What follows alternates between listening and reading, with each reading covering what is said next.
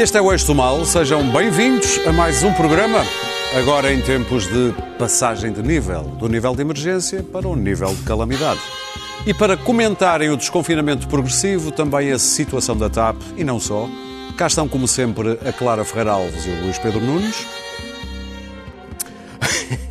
o Pedro Marcos Lopes aqui, do outro lado da mesa, e em casa, porque é rotativo, o Daniel Oliveira hoje. Olha, Bela camisola. Ó becas! Ai, camarada! Leste, Camarada! leste esses livros todos, Daniel? Eu. Ah, é o cartaz. Todos. Oh, ok, Os que não Desde li, a Anitta vai à escola e que não lê um livro. muito bem.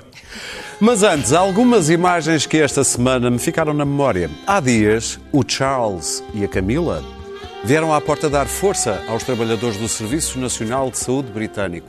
Foi assim.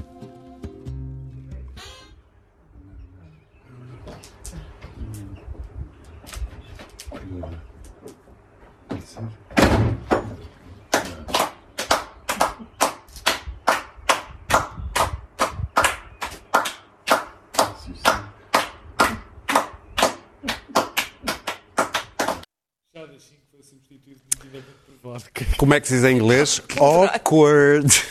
Pelo menos percebe-se que o príncipe já está recu- recuperado da Covid. Bem mais animada, bem mais empolgada. Essa sim foi a conversa que o ministro Pedro Nuno Santos teve com o deputado do CDS numa audição esta quarta-feira no Parlamento sobre o futuro da TAP, que vai ser tema mais à frente aqui no programa. Vejamos. A empresa sabe qual é a dívida da TAP?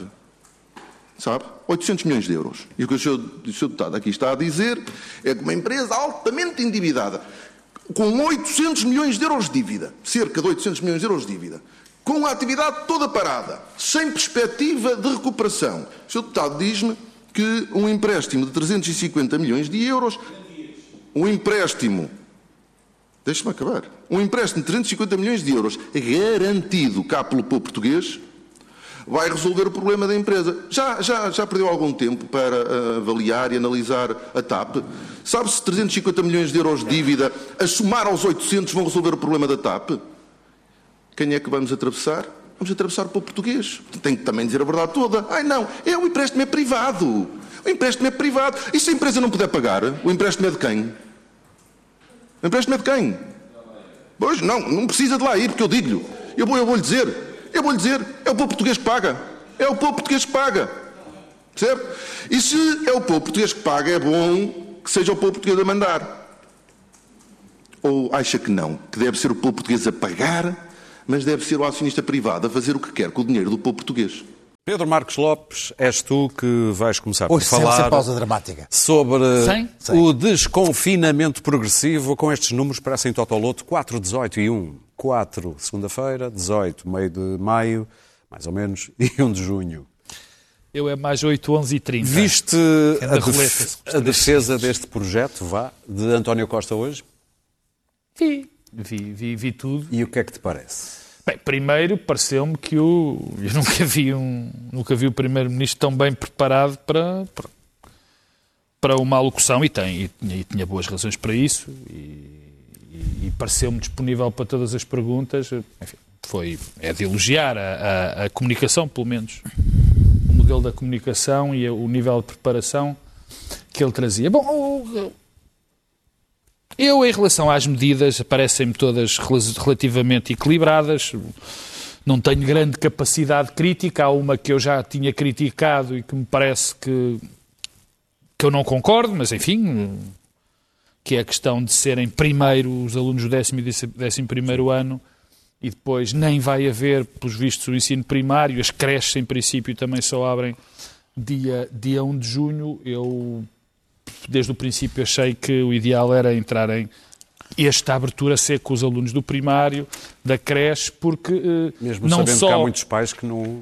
não só é importante, não só é importante porque são estas crianças estão são os agentes, enfim, muito mais eh, eh, tenos de, de- de- de- divulgação, não, de, espalhar Sim, de o vírus, propagação. de propagação do vírus, estão muito mais defendidos e em termos económicos é, é muito melhor porque os pais que têm idades, que- filhos nesta idade, estão mesmo bloqueados em relação à sua vida. E são mais novos, portanto, mesmo têm uma doença, não novos, será tão grave, é isso? então, apesar de que Sim. agora os pais, há muitos, há, há muitos pais velhos, mas, mas Sim. sim.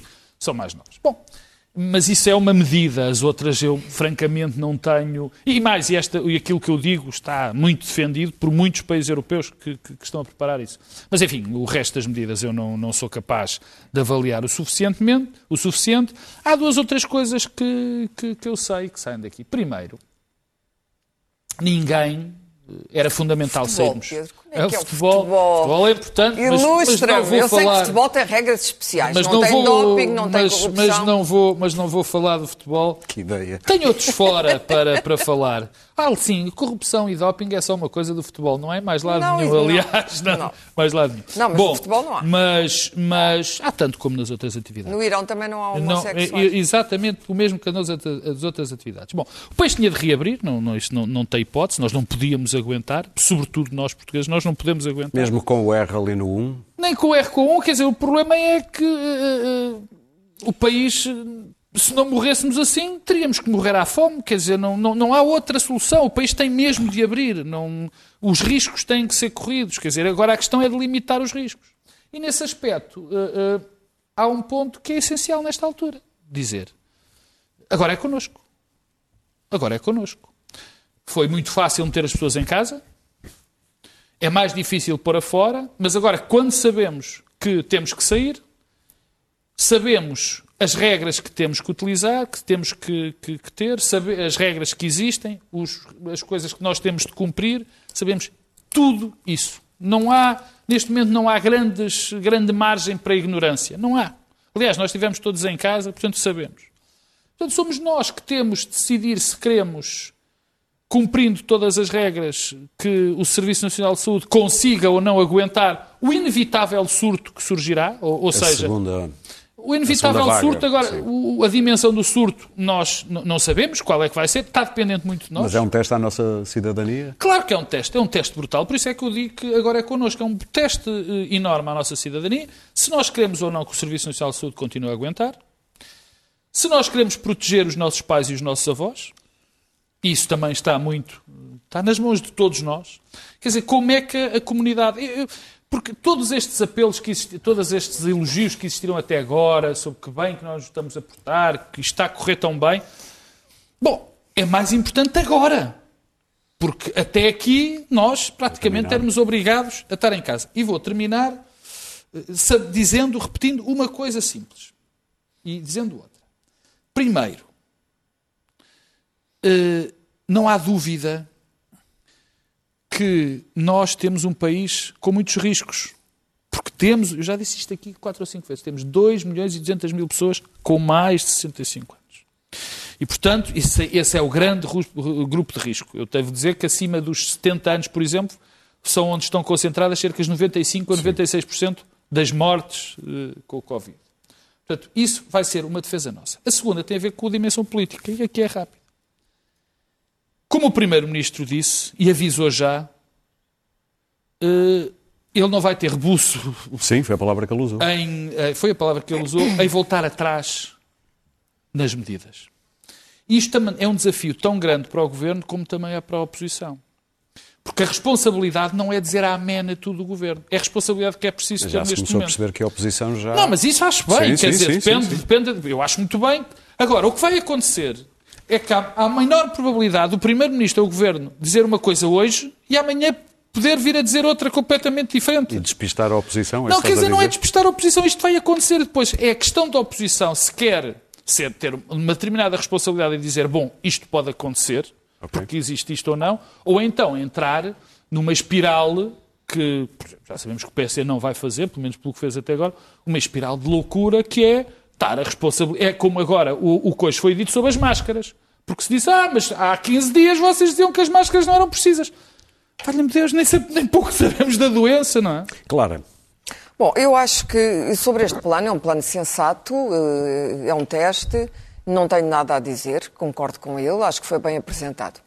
Mas acho que é importante fazer um balanço desta primeira fase e dizer que António Costa ganhou duas batalhas importantíssimas. A da logística, que era fundamental, de que este, de que este calendário bem estruturado é o exemplo, e a da prevenção. Não tenho sobre isso nenhuma dúvida. E devo dizer que se alguma coisa correu mal, e houve, houve coisas que correram mal, eu acho que a Direção-Geral de Saúde e a, e a, diretora estiveram mal. Muitas vezes acho que as, as máscaras e as mensagens eh, confusas sobre máscaras podem vir ainda a prejudicar a, a abertura. Mas acho que António Costa, eh, eh, não sei se aprendeu ou não com, com Pedrógão, eh, esteve bem, a oposição esteve bem, Rui Rio esteve muito bem. E, portanto, atravessámos esta primeira fase com números que são eh, não são extraordinários, mas que são muito bons. Uh, basta ver os, os, países onde esses números não são tão bons. E ao lado quem ba nós estamos. Basta, ba basta, olhar para os países onde as coisas correram mal, como por exemplo, e, e, e, não estou a falar do Brasil, estou a falar do Reino Unido. E da Espanha? Uh, houve uma carta de uma escritora italiana no princípio desta crise, que foi aliás publicada no Guardian, ela foi entrevistada na BBC, na CNN, em que ela dizia: Eu estou a falar-vos do vosso futuro. E depois descrevia houve toda a partilha de experiências dos médicos italianos com médicos portugueses, com médicos espanhóis. Entretanto, em Espanha a coisa já estava a descontrolar. Se não fosse, e este é que é o paradoxo, uh, o paradoxo de, de termos ganho estas batalhas, é que os que hoje dizem que se exagerou no confinamento e nas medidas só podem dizer isso porque correu bem. Porque se tivesse corrido mal, não estariam certamente a dizer, bom, nós poderíamos ser iguais aos suecos, não ter feito nada, isto corria tudo lindamente, foi tudo um disparate. Portanto, esses protestos só podem vir porque correu bem, mais nada. E porque se ganhou esta primeira batalha. E os italianos ajudaram-nos muito, porque nós não fomos o futuro que eles achavam que nós íamos ser, precisamente porque percebemos a tempo e horas, e nós fomos muito ágeis nisso, o que é que tínhamos de fazer para não correr aqueles riscos e não morrer daquela maneira. Aquelas imagens e, do portanto, princípio da Itália a foram... Espanha, não, foi atroz, os relatos dos médicos, tudo aquilo, quer dizer, aqui foi uma situação verdadeiramente de, de, calamidade e de cataclismo. Aprendemos rapidamente, improvisámos. Os portugueses não são muito bons no planeamento a longo prazo, são muito bons na agilidade e no improviso, como aliás toda a nossa história amplamente demonstra, e fomos muito ágeis. A massa cinzenta mobilizou-se, as forças políticas estiveram bem, portanto, eu não costumo ser otimista, devo dizer que estou até otimista, sou uma pessimista nata, em relação a esta segunda fase. Mas os cidadãos têm que ajudar, porque eh, não é o Estado nem o Governo que resolvem todos os problemas. E devo dizer que uma das vozes mais sensatas, porque há tanta voz, tanto cientista maluco, tanta coisa, tanto virologista, tanta gente doida a opinar, com tantos PhDs e tantos doutoramentos, uma das vozes mais sensatas uh, no meio disto tudo foi a do virologista que superentendeu todo o esforço alemão no combate ao Covid.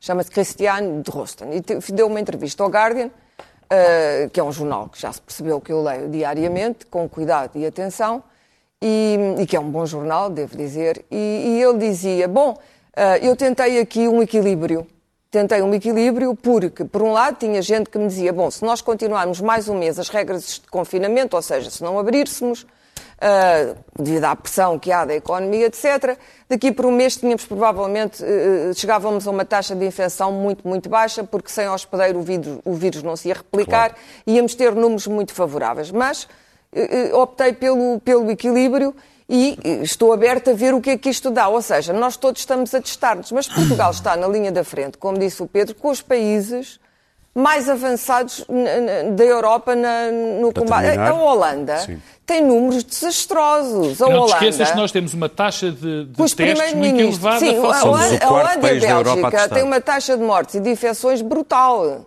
O, o, o, o primeiro-ministro é uma coisa. O primeiro-ministro é a taxa mais elevada. É o primeiro-ministro Marco Ruta que diz não, não vai haver dinheiro. Há um vídeo que eu, que eu vi sim, no Spectator, não vai haver dinheiro para fazer bailouts aos países do Sul. A verdade é que ele, o país dele não, não, não teve, teve um, um, combate ao Covid péssimo.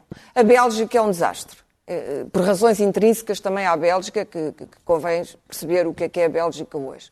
E, portanto, acho que Portugal saiu-se bem. Uh, temos no futuro, o, o, segundo surto do outono não me preocupa muito, confesso.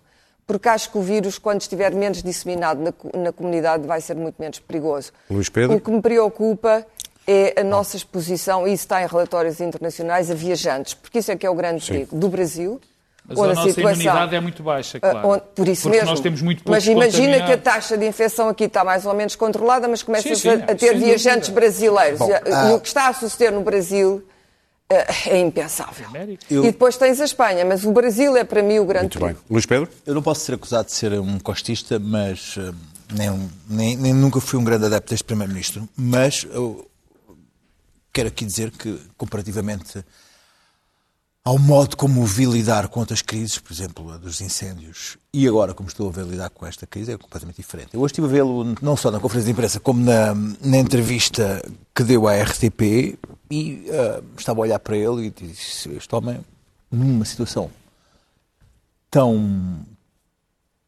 tão impossível de prever, tão, tão- como, como estamos a viver, está a transmitir uma segurança que eh, é importante para, para, para os portugueses.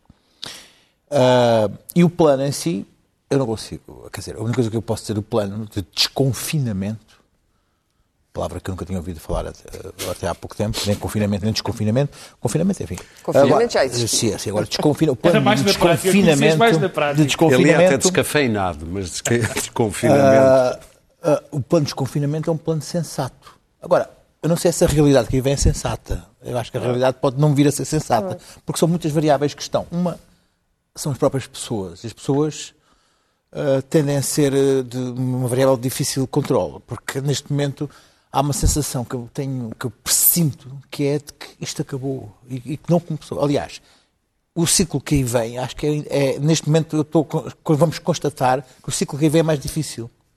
Porque lida com pessoas fora de casa e o vírus, eh, que também é difícil, uma variável difícil de controlar.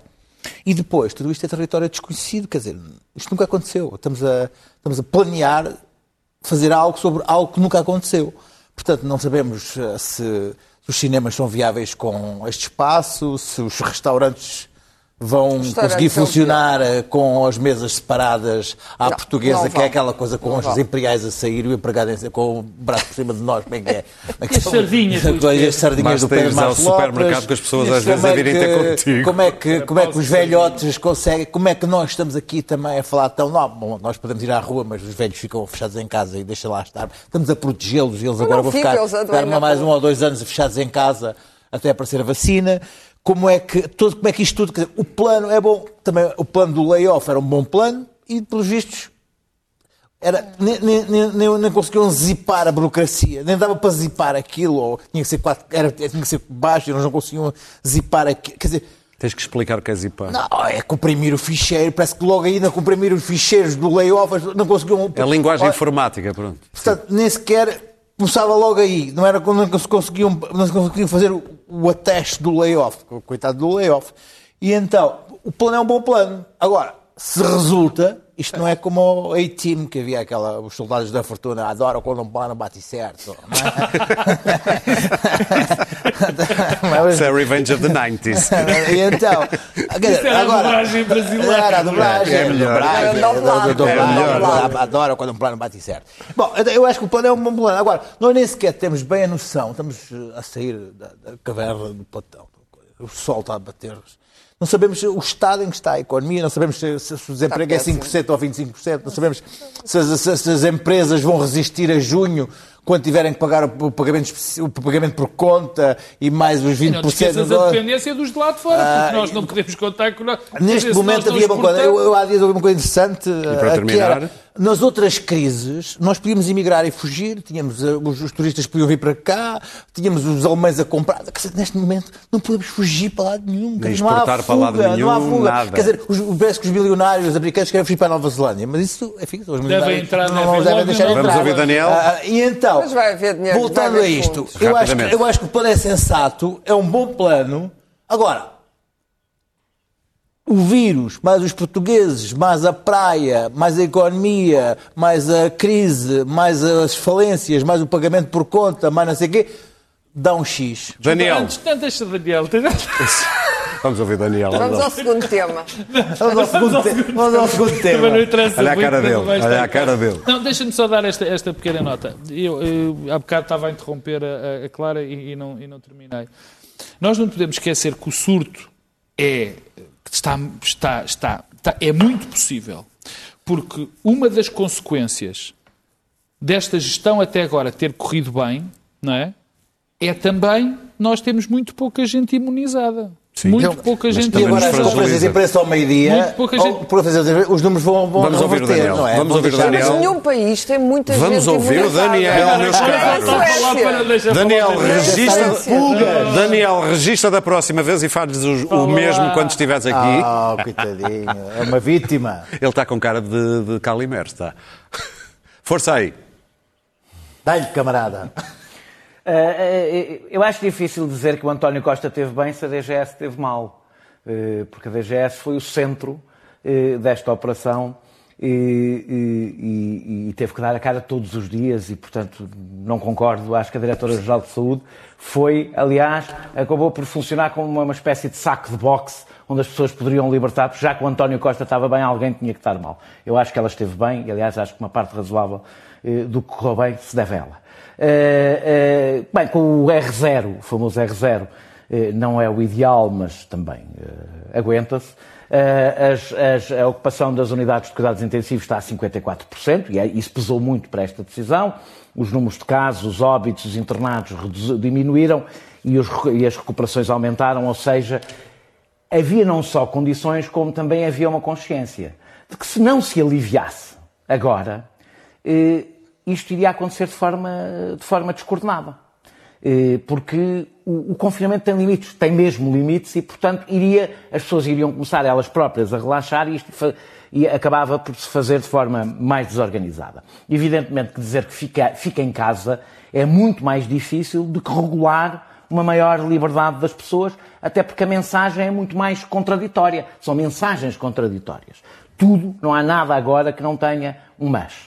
Há- havia quem defendesse, nós falámos disso aliás aqui, que os mais velhos deveriam ficar eh, confinados até haver vacina, do ponto de vista eh, estritamente eh, epidemiológico estaria certo, mas além de ter repercussões noutros indicadores de saúde bastante fortes, muitíssimo fortes, e acho que só, quando agora começar o desconfinamento vamos perceber até que nível foram fortes, seria constitucionalmente inaceitável.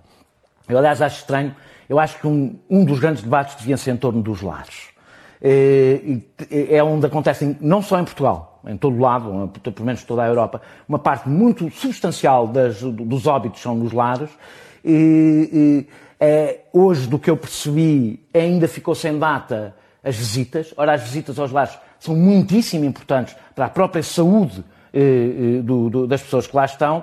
E eu tenho uma certa dificuldade de perceber porque é que não há, tendo em conta a importância que os lares têm em todo este processo e o dinheiro que se está a gastar, não percebo porque é que não há um investimento muito grande para encontrar algumas soluções alternativas para. eh, Eu não tenho aqui nenhuma resposta, até porque não sou um especialista na matéria, mas percebo que poderiam ter, eh, poderia haver, eh, era um investimento que valia a pena fazer, fazer do ponto de vista de contratação de pessoas e de tentativa de, de alguma dispersão, para que os- as pessoas que estão nos lares recebam visitas. Porque se não receberem visitas durante muito mais tempo, eh, eh, vão morrer mais depressa, vão desacelerar a sua, eh, eh, o o que lhes está a acontecer. Também havia os especialistas, alguns especialistas, penso que até muitos, defendiam que isto, o desconfinamento devia ser diferente de, de região para região.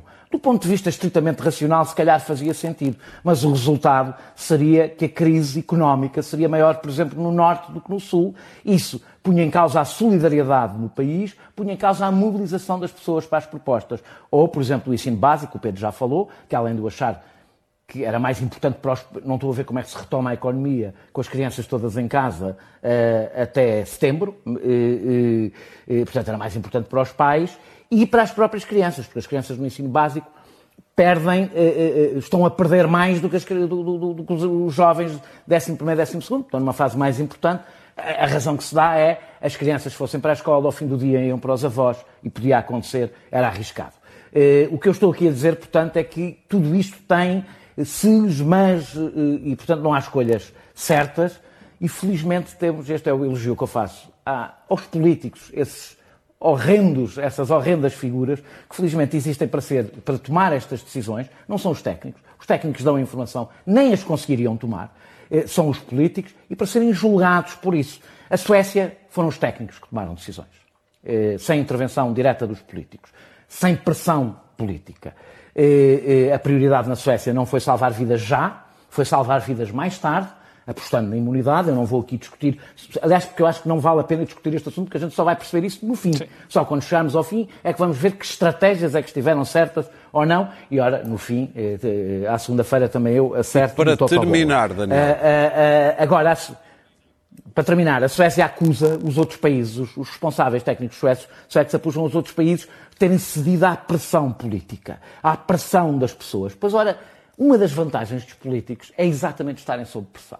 Muitas vezes isso dá para o disparate, mas grande parte das vezes dá para decidir para medidas ponderadas, para, para alguma ponderação. Sem os políticos e sem essa pressão, ou vivíamos hoje numa ditadura higienista, ou numa obstinação experimentalista eh, dos cientistas, ou então no salve-se quem puder, eh, eh, para, para, para, tudo apostado na economia e não haveria Muito mais bem. nada. Felizmente tem, temos quem escolha, e este é um elogio à democracia e aos políticos. Muito bem, vamos avançar para a situação na TAP, isto até numa altura em que sabe-se, por exemplo, que a CIP gostaria, e tem até um plano pronto para apresentar, gostaria que o Estado entrasse a sério nas empresas, nesta altura de crise. Basicamente, no que se passa com a TAP é que a Comissão Executiva apresentou um plano em que há um empréstimo privado de 350 milhões, com o aval do Estado. Há pouco ouvimos o Ministro uh, Pedro Nuno Santos a explicar a um deputado do, do CDS que mais vale o Estado então subir o capital, aumentar o capital e muda a sua uh, posição estratégica dentro da empresa. Isto não é, clara, uma nacionalização. Não faço ideia. Mas também é, ou não? Não estou na cabeça. Não, já, eu, a TAP, para mim, é uma daquelas situações do, do Gama Torres. É, é lá questões graves, questões terríveis. A prostituição, o pauperismo, isto é essa de Queiroz. E a TAP. e, portanto, o azogado ministro, com aquele ar com que ele disse, não, não temos nada que pagar. Eh, eh, e dizemos à Alemanha que não pagamos. Eu vi-me a mim sentada ali no lugar dele a dizer mal da TAP, que é uma coisa que eu digo com grande frequência. E, portanto, ele esquecendo-se que era ministro, disse: era o que faltava. Aquilo fez-me lembrar eu um bocadinho que Daniel Oliveira e a sua Santos houve algum, algum, algum acionista da TAP que irritou o Pedro Nuno Santos. E o Pedro Nuno Santos, irritado, esqueceu-se que era o ministro daquela pasta e resolveu então enquanto Pedro Nuno Santos dizer era só. Foi, não, não, esqueceu-se liturgicamente. Ah. Não se esqueceu que era ele que mandava, claro. Liturgicamente esqueceu-se que tinha que ter posse de Estado e ser digno e atuante. E disse, era só o que faltava, essa cambada de malandros. Estou farto deles, basicamente a tradução do que ele disse é, é isto.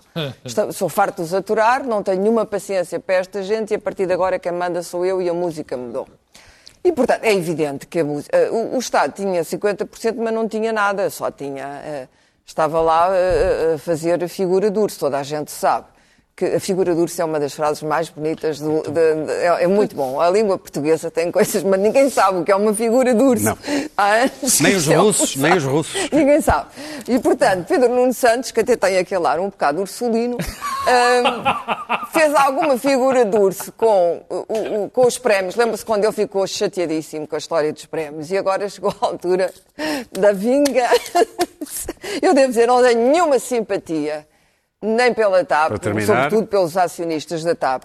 Nós tínhamos primeiro aquele Abramovich, lembra-se que era um gangster. Efremovic. Um, um gang, Efremovic.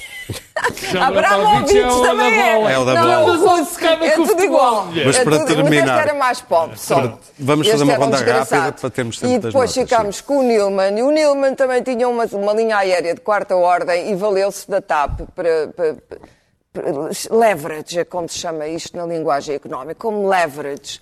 Não deu resultado, não tem capital, é um tipo que está nas, deve estar nas mãos da United, já o outro estava. Havia umas, umas, umas negociações com a Lufthansa, que já o, o, o, governo e este ministro suponho que também estavam a olhar com alguma esperança e esta crise veio dar cabo de tudo. Portanto, eu acho, basicamente, basicamente, uma vez fui a um restaurante na Costa da Caparica.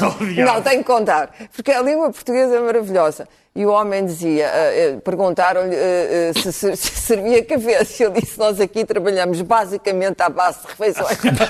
Daniel! É uma das frases da minha vida, Tens não. que terminar, TAP, somos, senão não eles temos trabalham basicamente Sim. à base de servir péssimas refeições. Mas acho que o Estado deve entrar na TAP, nacionalizar, é a mesma coisa, mesmo não se chama nacionalização, deve, deve injetar dinheiro na TAP, salvar a TAP e depois, quando houver uma oportunidade, deve sair da TAP na primeira aberta e deixar a TAP... e deix- exatamente, na primeira aberta que haja, que a turbulência pare. Quando parar a turbulência, o Estado deve deixar a TAP Daniel. ao seu destino e, deix- e deve, sobretudo, acabar com a gestão brasileira da TAP. A gestão brasileira da TAP foi o maior desastre desde Fernando Pinto, que sucedeu à TAP, desde que a TAP é aquilo que é, uma péssima linha aérea. Varigui, varigui, varigui. Varig, varig, varig. Bras- ah, Brasil, que estupidez. Daniel, o- não sei se lembram que foi no segundo governo de Passos Coelho, que durou um mês, que a, que a TAP foi privatizada dois dias depois do governo ter sido derrubado. Eh, eh, e sabendo, Pedro Passos Coelho, que o governo que realmente ia tomar posse tinha já dito que ia reverter a medida eh, e esta urgência enorme de vender a TAP foi para a vender a, uma- a um, acionista que se sabe que tem como hábito comprar, engordar, vender. Portanto, que não pensa a médio e longo prazo em nada onde se mete.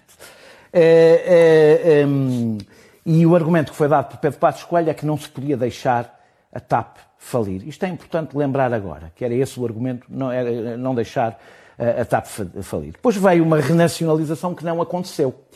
Eh, o Estado, Pedro Marcos, com a posse de Estado, que a Clara sentiu falta. Eu, aliás, adoro ser roubado com posse de Estado. O, eh, É uma coisa que me dá um ânimo diferente. O que é importante é ter posse de Estado.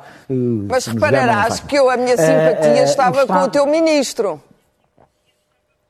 Daniel. é Pronto, não é meu ministro, é nosso ministro. É, é ministro da República. É, é, o, Estado, o Estado é um gajo porreiro, basicamente. O Estado é um gajo porreiro que paga, mas não manda. Portanto, tem metade, eh, eh, eh, tem, eh, tem, a a Atlantic Gateway tem metade da TAP, faz o que quer, não, não passa cavaco a ninguém, não presta contas a ninguém e estão lá os administradores não executivos do Estado, a quem eles nem sequer informam se dão prémios, não dão prémios, eh, eh, não informam de nada. Eh, Todas as companhias vão precisar de dinheiro, urgentemente, e a proposta do Sr. Newman e do Sr. Pedrosa era os- o- havia um empréstimo privado de 350 milhões com garantia pública. Como o Ministro explicou, como a TAP deve 800 milhões, é é altamente improvável que pague os 350 milhões, portanto, de uma forma ou de outra, o Estado, o Estado vai ser obrigado a chegar-se à frente eh, eh, de novo para pagar. E o que Pedro Nunes respondeu, na realidade, é uma lapaliçada. Eh, se só o Estado é que mete dinheiro e tem metade, quando meter dinheiro é para ficar com a maioria. Quando ficar com a maioria é para mandar. Eu nem sequer percebo muito bem qual, é- qual pode ser a polémica em torno, em to- em torno disto.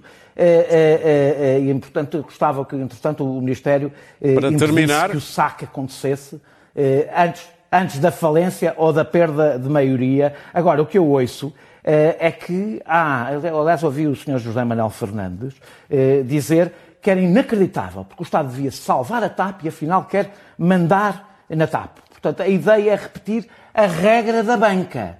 Conhecem a regra da banca, não é? Basicamente, capitalismo no, eh, no lucro, socialismo no prejuízo. Eu perguntam-me, o Pedro Nuno Santos não me perguntam, mas eu vou dizer. O Pedro Nuno Santos eh, eh, está a aproveitar esta crise para corrigir uma venda absurda e uma renacionalização que foi uma fraude política. Está e faz muitíssimo bem, porque as, porque as crises não Muito são bem. só oportunidade para os privados. Pedro. Não são só oportunidade para os privados. Deixa-me só terminar dizendo isto. Há duas possibilidades. Deixa-me só, vou terminar mesmo. Há duas possibilidades. Duas únicas. Ou a TAP vai à falência, porque é o que acontecerá sem dinheiro público, ou o Estado fica com a maioria da TAP porque lá mete dinheiro e deixa de ser o pai rico de menino mimado que dá o dinheiro e não pergunta para quê.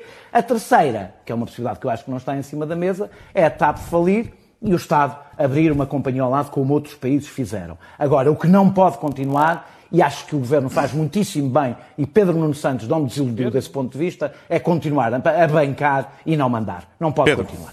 Bom, Vamos ser rápidos, senão não temos tempo para notas. isto não dá para ser muito rápido, Então particularmente depois do que o Daniel eh, disse. Como é que dizia a anedota? Não há bracinhos, não há bolachinhas. Primeiro, ninguém quer a nacionalização no governo. Só há uma pessoa que dá a entender que quer a nacionalização, que é Pedro Nuno Santos. Mas ninguém quer. Nem António Costa, nem Cisa Vieira, nem Augusto. Ninguém quer a nacionalização. E, aliás, ficou relativamente claro hoje na entrevista do. Tu, quando dizes ninguém quer a primeiro- nacionalização, é mesmo ter lá dinheiro também não querem? Não, não, não. Já lá vamos. Quer dizer, o, o Pedro Nuno Santos, que é uma pessoa com legítimas ambições, teve a fazer hoje um, teve a fazer um pequeno comício para uma determinada esquerda que, que gosta dele, ou ontem, mas até ele sabe que aquilo que está a dizer não vai ser feito dessa maneira, não é operacionalizado dessa maneira. E eu não digo nada do que disse aqui há três semanas. Quer dizer, quando o Estado mete dinheiro, é evidente que deve eh, ter alguma voz. E isso não tem acontecido. Mas não vai acontecer isso? Não. Não vai. Acho, não sei se vai acontecer ou não. Eu acho que não. Acho que nem até o Pedro Nuno Santos sabe que isso, que isso não vai acontecer porque o Governo pura e simplesmente não quer. Daniel estava a dizer que o Governo queria. Não é verdade. Pedro Nuno Santos quer. O resto do Governo não quer. Ponto. Depois há aqui várias coisas... Pedro, deixa-me só dizer uma coisa. O Pedro Nuno Santos é o, Pedro Nuno Santos é o ministro da pasta. Portanto, tu podes nomear ministro do, outro ministro da pasta. O governo é representado pelos Não ministros entrem- das pastas. É o muito mesmo bem. ministro da Educação dizer Portanto, uma coisa e tu dizes não é o governo. O Não Daniel em ainda não percebeu é bem a hierarquia do ministro, mas das acima pastas. dos ministros há o primeiro-ministro que não quer. Depois bem. há os ministros de Estado que também O não quer. Eh. Portanto, esses não querem. Agora, És o que está em causa é, neste caso concreto, é se vai fazer ou não o que a Europa está a fazer. A Europa tem feito exatamente o que agora é proposto.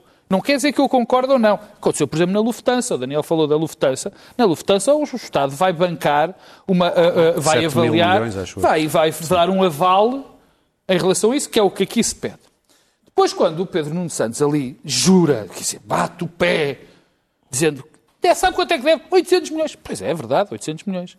Curiosamente, a TAP devia mais dinheiro antes de ser privatizada, antes de ser privatizada, não, antes desta gestão entrar, do que agora deve. Devia mais dinheiro.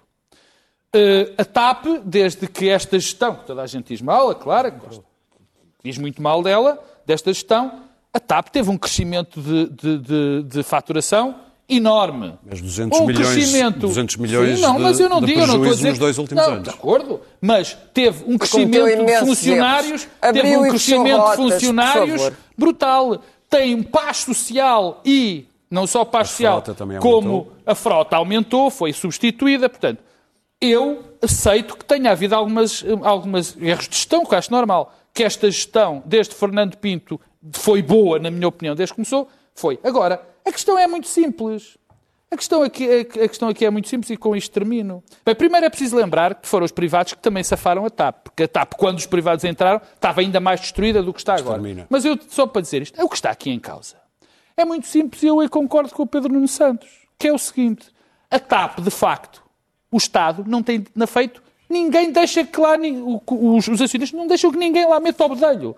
E, de facto, para um acionista que tem 50% e que provavelmente vai avalizar o empréstimo, quer dizer, não pode ser exatamente assim. Portanto, é uma Luís Pedro. negociação em público entre os privados e o, Luís e o Pedro. Estado. Os ministros da República conseguiram não fazer política durante esta, esta, esta crise toda. A não ser o Pedro Nuno Santos ter, ter, ter agarrado os Pedro Nuno Santistas como o Daniel e o seu gato. E Tu é esta manhã, esta manhã, é esta manhã parece. eu entrei na internet e estava a internet, ou, ou- ou a internet vermelha, estava o rubro a dizer grande ministro, grande orgulho neste ministro. Porquê? Porque o Pedro Nuno Santos, que, que ameaça banqueiros alemães, tinha dito "Ah, ah, a música agora é outra. Ora, isto é aquilo que se chama uma cena assim um bocado baixa. Porquê? Porque todas as empresas da Europa de aviação estão a negociar com o Estado empréstimos. A KPLM, a Air France, ah, foram empréstimos. A, a Lufthansa, por acaso, são 25% mais um lugar no board. Mas pronto, ah, é, é o que é. Mas são mil Já milhões, não sei quantos, 12 mil milhões, ou o que é que é de, de euros.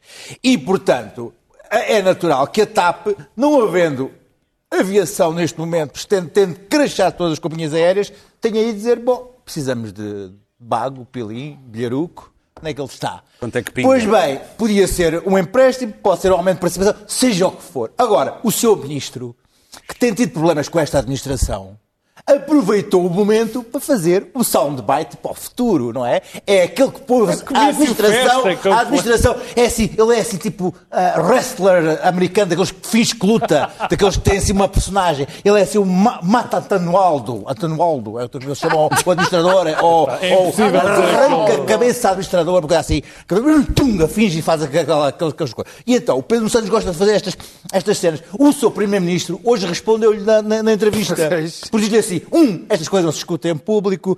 Dois, ah, ah, pois tinha 800 milhões, mas faz parte de um plano estratégico da empresa. Foi uma chazada empresa- épica. E essa, o plano- o plano- o plano estratégico da empresa corresponde o quê? Substituição da frota, compra de aviões, novas rotas, contratação de pilotos, etc. Isso provoca, ah, nunca se saberá se o plano Foi uma estratégico da empresa- chazada que António Costa Ah, deu Pedro também. Entrada no capital ou não, olha, não sei ainda, está-se a ser negociado. Portanto, o Sr. Primeiro-Ministro ah, ah, despedronizou o Pedro Nuno Santos ah, hoje à noite. E, portanto, o, o, o camarada ah, do gato que está, está em casa continuará na, na internet a dizer grande Pedro Nuno Santos, a direita quer que falir a TAP e não sei Vamos quantos. às coisa que não notas. acontecerá. Vamos coisa às- que não acontecerá. vamos às notas, E o Pedro Nuno. Santos ficará com mais este, este epíteto. uma coisa. Se morresse hoje, se ele morresse hoje, que não Luís queremos Pedro, isso, calma. ficará na sua lápide a dizer assim: o homem que pôs o Antuno Aldo na ordem. Muito bem, Daniel, notas, queres falar desse Na Messias boa. que não Quer faz dizer uma milagres, coisa, não quer é? dizer uma... Quer, mas quer dizer uma coisa sobre isto? Quer dizer uma coisa sobre isto? Só tens um minuto e Se não meio. tivesses tu a última A palavra. conversa. A co- Eu adoro a conversa, eu adoro a conversa que se faz sobre como o Estado é enganado. O Estado é que estão a comparar com o resto da Europa, não sei nenhuma companhia onde o Estado tenha metade da, da companhia e não tenha um único administrador executivo. E, portanto, eh, eu adoro a conversa Quem é moralizadora do Estado, etc. Mas depois, mas, mas, depois, mas depois, olha, é uma das, é que tu não percebes quem levou a chazada ontem. Mas, não ó, nem mas isso agora- direita, nem mas isso António agora-. Deixa ouvir, Foi deixa Pedro ouvir, ao menos o Foi Pedro Marcos. fim. E o responsável, sou eu que estou a falar. O responsável, o responsável por este péssimo acordo é o senhor que hoje deu a chazada, que é António Costa. E, portanto, se é em António Costa que nós temos toda a confiança para um péssimo acordo, exatamente porque quis fazer um comício dizendo que havia uma renacionalização, não houve renacionalização nenhuma. António Costa participou numa fraude política e enganou os portugueses a propósito da rene- renegociação. Mas eu aplaudo, isto foi as minhas notas. Eu aplaudo e a falar do Brasil eu não falo.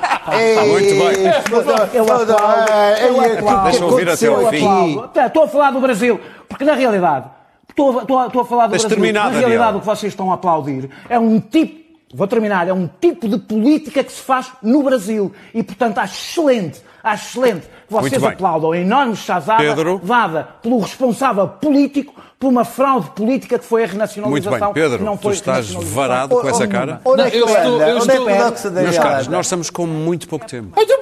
Olha, olha, deste- deste-lhe agora não sei quanto tempo e, É estás impossível calar um homem à distância. Eu, como É, se é. diz na minha terra, estou varado com este certificado que foi passado de António Costa e, e com a chazada, mas eu percebo que fiquem Sim, incomodados. mas o Pedro Nuno Santos Não é o já... responsável do Não acordo. Bom, Não, eu não é quando, o aos Brasil, do quando foi das eleições, o meu tema é o Brasil e, e- e Bolsonaro, não exatamente no que está a acontecer agora, porque não houve novidade nenhuma. E eu queria lembrar que quando, a quando das eleições brasileiras não, não faltou gente. E, e, curiosamente, não, não é aquela marginalidade de semi-direita, extrema-direita, eu já nem sei o que é, aquela marginalidade que está insta- instalada no jornal, que a gente sabe que, que, que delira com o Trump e com o Bolsonaro e não sei Estás o a quê. falar de idiotas úteis? Se- não, não, esses são mesmo só idiotas. Ok. Eh, quando, na altura, houve, não, gente democratas, a sério, gente boa, séria, do centro-direita, que disse que se recusava a votar em Haddad, que entre Haddad e Bolsonaro se, abste- eh, se iriam abster. Quando, Estás a falar de e, Fernando Henrique E agora sentem-se e agora dizem, ah, afinal enganamos. E eu quero recordar que nessa altura já Bolsonaro tinha dito que o homem era, que, que admirava torcionários, que admirava que era contra o Estado de Direito no fundo, que admirava a ditadura, era tudo isso. Claro. E agora vem dizer, há- há- não há nada mais hipócrita do que isto, mas o pior é o clima. Oh, oh, Aurélio, desculpa lá dizer-te isto, mas. Tens terminar. Então, Senão não, alguém fica sem nota. Não lá termina. Não, não fazes esse número da vida. Já terminei. Morto ao Bolsonaro. Já terminei. Claro. Morto ao Bolsonaro. Bom, a Suécia, eh, pelos vistos, a experiência sueca, que que agradecemos, são- é deles a experiência, e nós aprendemos com quem podemos. Mas há aqui uns admiradores, e aqui em Portugal também, da experiência sueca. A experiência sueca, no início, depois houve algumas medidas, mas no início foi não fazer nada. Resolveu não fazer nada. Isto foi possível por várias razões, porque a Suécia é um país rico, com uma população vital, eh, altamente qualificada e altamente educada, e abastada, é preciso dizê-lo, com uma população jovem grande, maior que a nossa, e uh, é um país não católico. Isto é importante. É um país não católico, onde, com frieza, resolveram que haveria um número de elevado de pessoas que poderiam morrer, e essas pessoas morreram. Morreram, uh, já vamos em 2.500 mortos na Suécia, a maioria são de facto velhos e doentes.